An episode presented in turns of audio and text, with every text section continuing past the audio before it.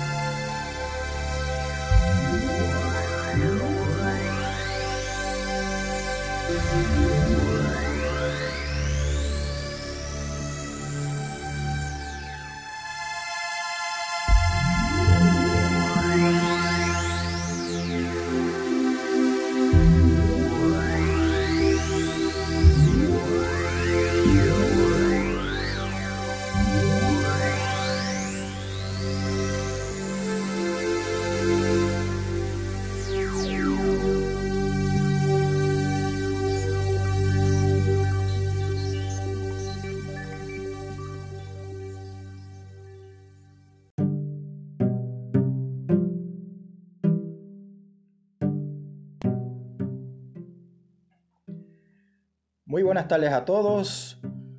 Hoy lunes 20 de enero del 2020 nos encontramos reunidos en un rincón del área metropolitana grabando nuestro primer episodio de Noche, auspiciado por Puerto Rico Astronomy Podcast. Y tenemos, tenemos aquí presente a don César que nos va a dar eh, un mensaje y nos va a explicar sobre el concepto de noche. Saludos y muy buenas noches a todos. Este primer episodio es para que nos vayan conociendo y le tomen interés a el montón de cosas bonitas que vamos a presentar. Y el programa se llama Noche. Y Noche se refiere a los nocturnos observadores de la comunidad para una holística educación. Nocturnos Observadores, porque somos un grupo de aficionados a la astronomía que nos interesa mucho ver el firmamento y poder entender las maravillas que hay en este universo. De la comunidad, porque somos ciudadanos como todos ustedes. Holístico, porque nos dejamos llevar por el concepto de que la suma de las partes es menor que el todo y educación porque nosotros queremos llevar el poco conocimiento que podamos tener a nuestro pueblo para poderles eh, brindar explicación sobre diferentes aspectos que en muchos casos se confunden y crean algún tipo de temor en algunos momentos. Y por eso es que entonces este, nos llamamos los nocturnos observadores de la comunidad para una holística educación. Noche. Muy bien, gracias por esa introducción, esa aclaración sobre el significado del programa Noche.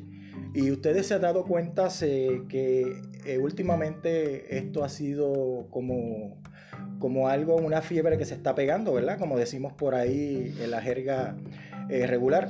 Eh, sobre podcast, todo el mundo quiere hacer podcast, pero ¿alguno de ustedes sabe qué es un podcast? ¿No? No. Ok, podcast es distribución de archivos multimedia, normalmente audio o video, que suelen ser de larga o poca, o poca duración, mejor dicho. La difusión de estos archivos multimedia pueden ser mediante suscripción, descargas en ciertas aplicaciones o canales de video. José, entonces este, el podcast viene siendo algo así como, como que la utilización de los medios que existen para poder llevar una comunicación al pueblo de diferentes maneras, con toda la información posible. Es correcto, esto es algo, eh, se puede utilizar de muchas maneras, pero más bien educativo, ya que hay muchísimos temas en los cuales uno puede buscar eh, a través de las redes con relación a podcast, con relación a canales de YouTube y hay una diversidad de temas. O sea, por eso es que yo entiendo que esto es sumamente importante y educativo. Ah, pues muy bien, don José. Pues mire, este, tenemos hoy eh, la compañía de otros compañeros que van a poder aportar a este podcast. Eh, vamos a presentarlos, José. Muy buenas tardes, como no, nuevamente tenemos aquí a William. Saludos a todos. Compartiendo con nosotros y tenemos a Félix también compartiendo con nosotros esta tarde. Buenas tardes a todos. Muy bien. ¿Y qué temas tenemos para hoy, este César? Pues fíjense, hoy vamos a hablar de la luna en diferentes aspectos, de una manera general, de una manera sencilla, y vamos a traer un par de definiciones para que entonces la gente vaya entendiendo algunas cositas. Eh, les voy a decir un detalle bien interesante de, de la luna. De los 586 cráteres que tiene la luna, solamente 28 tienen nombre de mujer. Cara. Eso es bien importante porque una de las cosas que queremos hacer en la astronomía es allegar más féminas, tanto jóvenes como mujeres, para que puedan entender cosas que tienen que ver con la ciencia y puedan aportar a nuestra sociedad, porque la capacidad la hay. Y ahora mismo la ciencia está exigiendo la participación de la mujer para poder este, hacer todos los, los avances que tenemos eh, tecnológicos, incluyendo, vamos para la luna con las mujeres. Don William, este, ¿qué nos puede hablar usted un ratito allí de la luna? Bueno, de la manera informal que yo prefiero hacerlo, eh, quisiera comenzar mencionando nombres que en la historia, a través de la historia de la astronomía, pues han destacado entre muchos. Están dos sacerdotes o dos monjes de la orden jesuita que han, que han traído a nuestros tiempos mucha, mucha información eh, educativa. Está el jesuita Gian, o Battista Riccioli.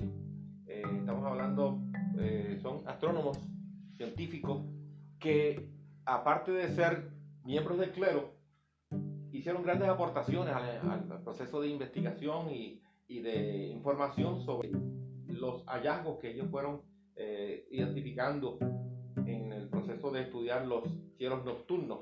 El otro fue un colaborador de Riccioli, fue el jesuita Francesco Grimaldi, eh, es un físico italiano.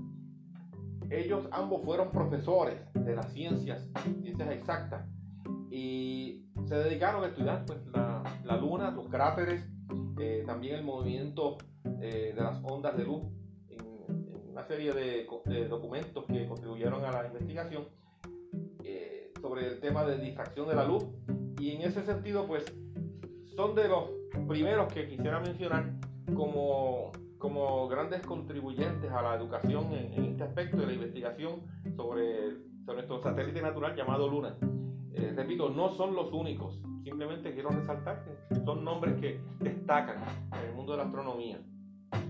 Eh, sabemos por estos estudios y estas eh, informaciones que ellos nos, nos, aportan que la luna pues tiene unos movimientos y tiene unas, unos cambios, pero tenemos que recordar que en el espacio todo está en movimiento.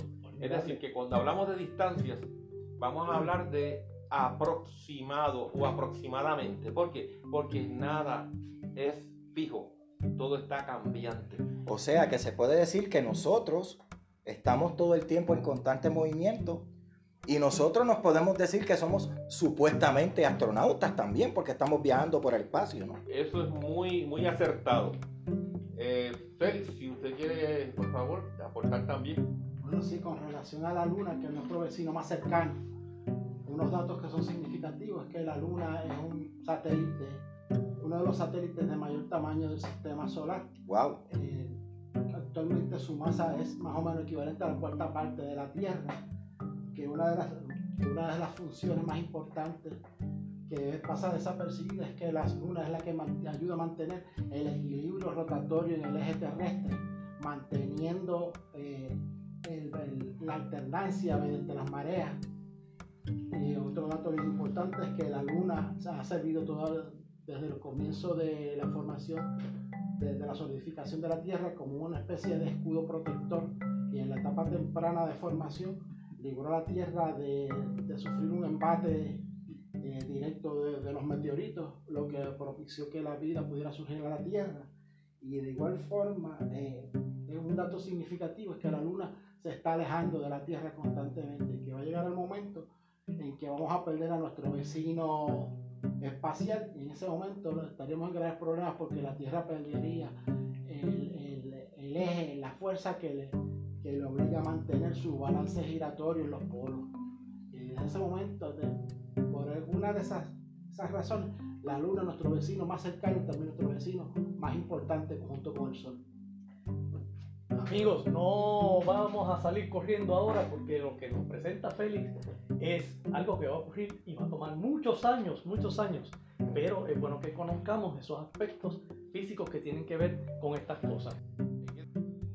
Sobre el tema contribuyendo o aportando a lo que acaba de mencionar Félix y lo que también mencionaba, mencionaba César, nuestro satélite, nuestro satélite natural en su movimiento eh, hace falta identificar unos términos en el campo de la astronomía, un términos científicos que establecen las distancias entre el satélite natural, natural Luna con respecto al planeta Tierra. Y, y uno de ellos es el perigeo, que es la distancia cuando se hallan más cerca uno del otro, es decir, la Luna con respecto a la Tierra. Y el apogeo, cuando la Luna está más distante con respecto a la Tierra. Eh, en el caso de otros cuerpos celestes, quizás se pueda abundar, existen otros términos similares. Sí, este, vamos primero a explicar algo bien interesante, y es que cuando la luna está en perigeo, es una vez en cada ciclo. Y ocurre que, por ejemplo, hay unos meses que tienen más días que lo que tiene el ciclo de la luna y podemos tener más de un perigeo en un, en un, mismo, en un mismo mes. Este, en el caso de, de, la Tierra, el primer perigeo de este año fue el 12 de enero. El próximo perigeo va a ser el 10 de febrero. Y entonces, en el caso del apogeo, que es cuando está más lejos, el, el primer apogeo eh, fue el 29 de enero, o va a ser el 29 de enero, y el próximo apogeo va a ser el 26 de febrero. Así que estos son fenómenos naturales que ocurren mensualmente, pero que en la astronomía nos gusta estar conscientes de ellos y pues se los mencionamos a ustedes para que también estén conscientes. No quiere decir que va a pasar nada espectacular, simplemente es el movimiento natural y esos son los términos que se usan para referirse a ello. Pues eh, para añadir también otros conceptos, cuando la Tierra se encuentra en su punto más cercano al Sol, en su órbita de traslación se le llama perihelio. En este caso, el perihelio ocurrió este año el 5 de enero. El, cuando, la luna, cuando la Tierra se encuentra en su punto más lejano del Sol, entonces se llama afelio. Casualmente el afelio va a ocurrir el 4 de julio.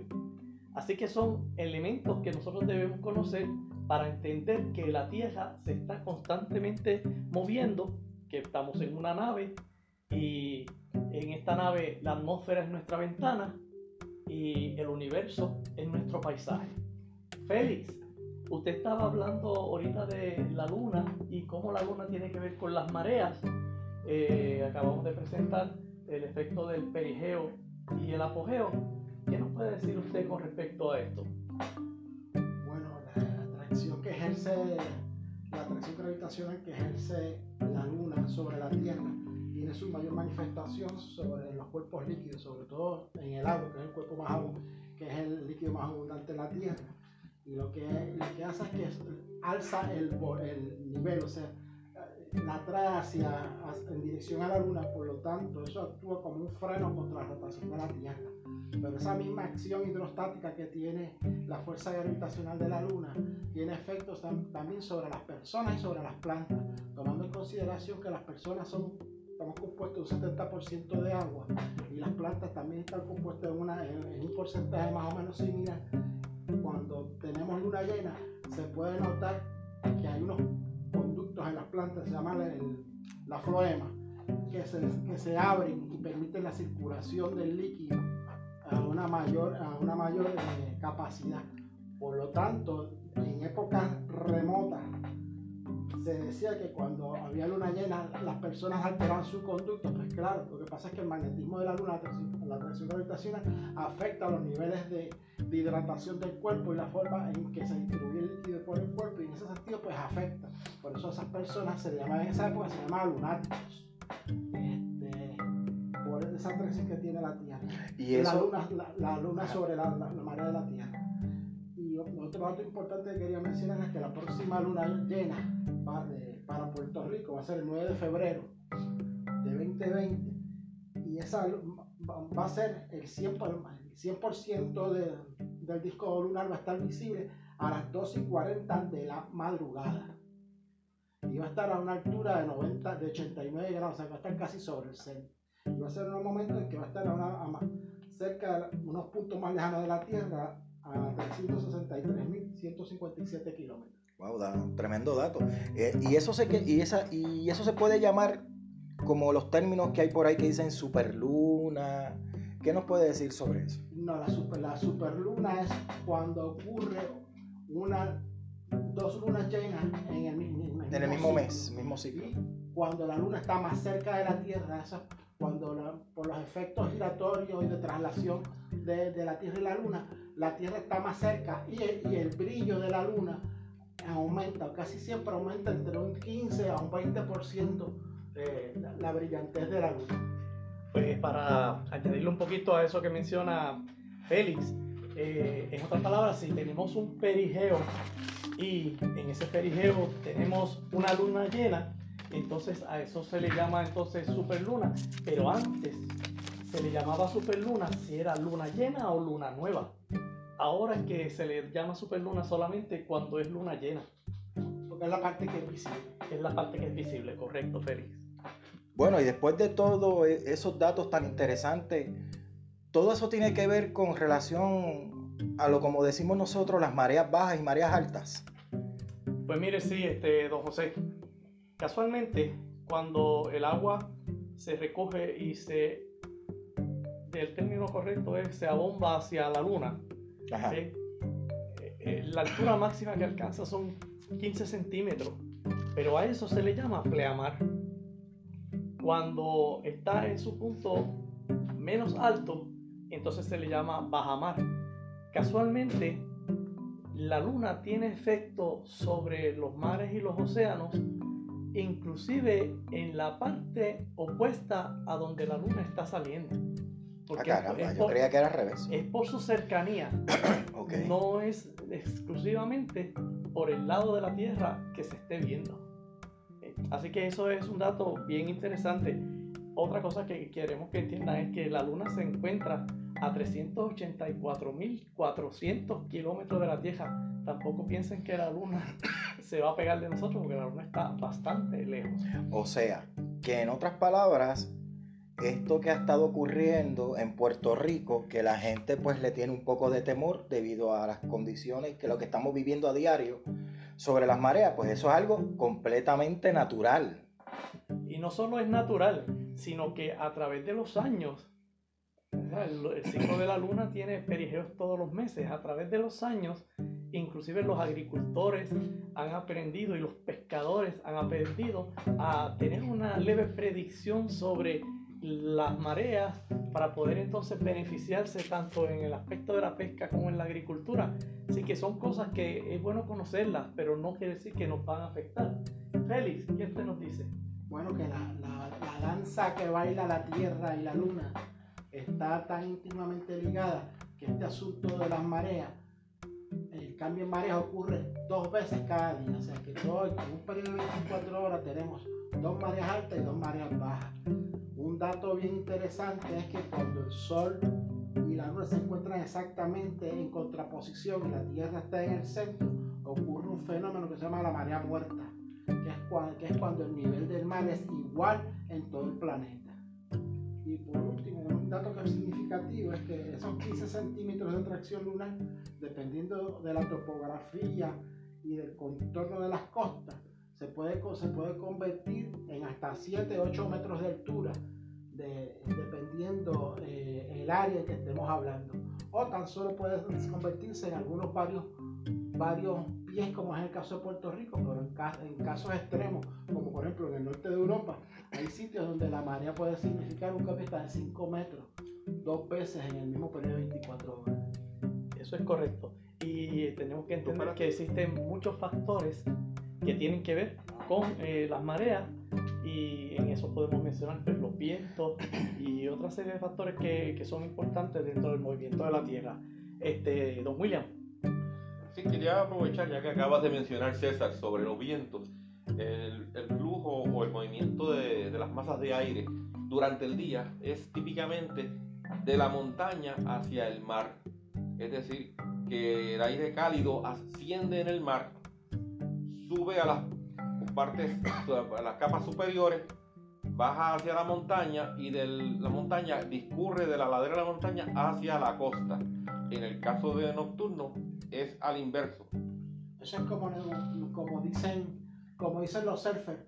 Eh, durante el día la marea es offshore y, y durante la noche es inshore por, por la acción de la temperatura de la, sobre las aguas y las mareas.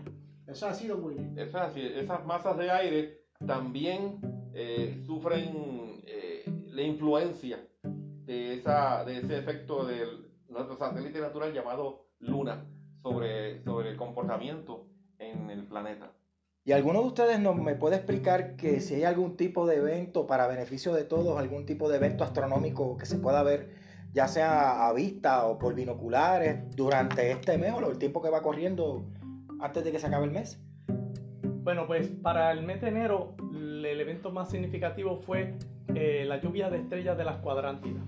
Eso ocurrió pues obviamente entre el 3 y el 4 de enero. Ahora los eventos que están ocurriendo son eventos más naturales y más sencillos como lo que son las conjunciones de los planetas eh, y de los cuerpos celestes.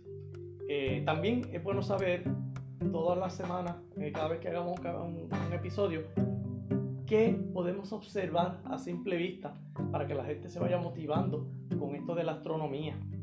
Eh, cuando hablé de conjunción, eh, sería bueno explicar lo que es una conjunción. Y una conjunción, por lo general, es cuando dos cuerpos celestes se encuentran en apariencia cercanos uno del otro. Y digo en apariencia porque todos los cuerpos se están moviendo y aparentemente desde la perspectiva del observador podemos ver como que uno cerca del otro. A eso le llamamos conjunción. Si la conjunción se refiere a los planetas que se encuentran entre la Tierra y el Sol, que en este caso serían Mercurio y Venus, se llama una conjunción inferior. Si la conjunción se refiere a los planetas que están después de la Tierra, a eso le llaman una conjunción superior. Y por lo general, mucha gente habla de alineación de planetas, pero verdaderamente lo que se está buscando es las conjunciones, que es lo que llama la atención cuando uno a simple vista puede ver estos cuerpos cercanos uno de otro. Un detalle, y no quiero dejarlo pasar, es que eh, Félix pertenece o creó una entidad muy bonita, muy buena, así que nos gustaría que él nos explicara también sobre esto, aunque no nos vamos a salir del tema, pero tiene que ver con relación a todo esto que se está hablando aquí esta tarde. Pues mire, este, a mí me gustaría abundar en eso porque nuestra cultura tiene unas bases de conocimiento que desde los tiempos tienen que ver con la astronomía. Y en eso, Félix es un historiador que busca información y que nos va a dar unos detalles muy importantes. Sí, nuestros antepasados, desde los taínos, siempre vivían mirando el cielo y eran unos profundos conocedores de las estrellas, de las constelaciones y de los tiempos siderales que están marcados. Estas eran importantes para sus cosechas, para indicarles que comenzaba la época de los huracanes y sobre todo para les indicar cuándo comenzaba la época en que se podía sembrar la yuca. Mirando al cielo, mirando al cielo, estos nuestros indios eh, crearon su mitología interestelar y nosotros honrando ese, ese pasado tenemos un, un grupo que se, se, ha denominado Cielos de Boriquén. Cielos de Boriquén existe sencillamente tiene el único propósito de divulgarle a la gente qué es lo que está pasando sobre el cielo de Puerto Rico día a día, para que la gente, la persona normal, el pueblo, pueda mirarlo y apreciarlo en su justa perspectiva. Y para que podamos tener una idea sencilla de lo que estamos hablando, para esta semana, eh, los próximos cinco días, tenemos que va a ocurrir una conjunción entre Neptuno y Venus. Neptuno es un poco difícil de observar a, simple vista, requeriría por lo menos el uso de algunos binoculares, pero Venus se va a ver exacerbado y va, y va a estar siempre hacia el oeste, alrededor de 15 a 20 minutos luego de la salida del sol, va a estar en su punto de mayor claridad. Pero también tenemos la constelación reina del invierno, que es Orión, que es una de las constelaciones más importantes y de más fácil eh, verificación en, la huella celeste, ya que tiene los famosos tres reyes magos. Eh, como le estaba diciendo, eh, Orión es el rey de esta época del año, ya que nos permite identificar fácilmente a nuestros tres reyes magos. pero es la otra constelación que va a estar muy visible en, este, en esta época del año es la constelación de Sirio. Así que también debemos estar pendientes de esas que son visibles a simple vista. Y por último, ya hacia el fin del mes, saliendo por el sur, va a aparecer una constelación que es puramente de esta época, que son las Pleiades. Y eh, sería interesante que las pudieran observar, ya que las mismas es la que eh, son fácilmente observables a simple vista. Pero para que les expliquen cómo ustedes pudieran lograr ver a simple vista eh, esos cuerpos celestes, vamos a, le, voy a poner a Willy. Vale, William, coméntanos sobre eso. Eh, para facilitar al individuo promedio que no posee instrumentos de observación, sí que eh, estamos hablando de observar a simple vista, a ojo desnudo, otra forma de expresión usted va a, mirar hacia el cielo nocturno y aquellos objetos que usted ve en el techo nocturno, que la luz es constante y brillante, es o se trata de un planeta. Cuando por el contrario la luz es centelleante, o sea que parpadea, es una estrella. Esa es la forma eh, quizás más simple de aprender a distinguir, a distinguir y poder observar a, simple vista objetos en el, en el cielo nocturno. Sí, William, tengo que aclarar que cuando ahorita dijimos sí, nos estamos refiriendo a la estrella, no a la constelación, sino que sí va a salir dentro de la constelación de Canis Mayor. Otro dato que es importante que tengan eh, para este mes de enero es que el 24 de enero vamos a tener la luna nueva. Y ese día vamos a tener un 100% de oscuridad, ya que la luna va a salir de oscuridad lunar porque la luna va a salir a las 2 y 44 de la tarde. Ese día vamos a tener la posibilidad de observar la bóveda celeste con la menor contaminación lumínica natural posible. Ahora, don César, ya que hemos estado hablando de estas cosas, ¿usted, ¿qué usted nos puede decir con respecto a lo que se ha dicho? Pues si podemos resumir un poco, hemos hablado de varios términos.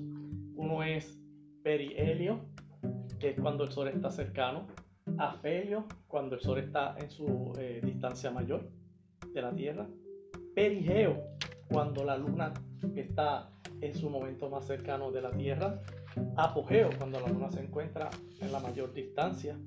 Mencionamos los tipos de conjunción, conjunción inferior, que es cuando los planetas, eh, es para los planetas que se encuentran entre la Tierra y el Sol, que son Venus y Mercurio y la conjunción superior, que es para los demás planetas que se encuentran después de, de, la Tierra. Eh, mencionamos las mareas y de las mareas pues hablamos del término eh, pleamar, que es cuando el agua se encuentra en su mayor altura cercana a la luna, y bajamar cuando se encuentra en su menor eh, altura. Y entonces estábamos mencionando los diferentes eventos que están ocurriendo.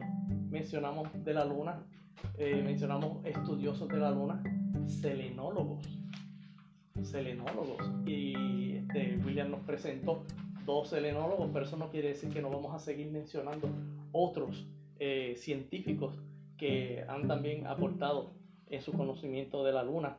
Y entonces este, presentamos entonces también eh, la posibilidad de que los ciudadanos puedan observar el cielo a simple vista. El cielo a simple vista. ya dijimos la distancia de la Tierra a la Luna, nos falta decir la distancia del Sol a la Tierra, que son 149 millones de kilómetros. De hecho, una unidad astronómica son 150 millones de kilómetros. Y yo creo que por esta noche, por este día, esta tarde, dependiendo cuando usted escuche nuestro podcast, este, ya tenemos unos cuantos términos para que vayamos empezando a aprender un poquito sobre la astronomía de una manera sencilla, amena y divertida.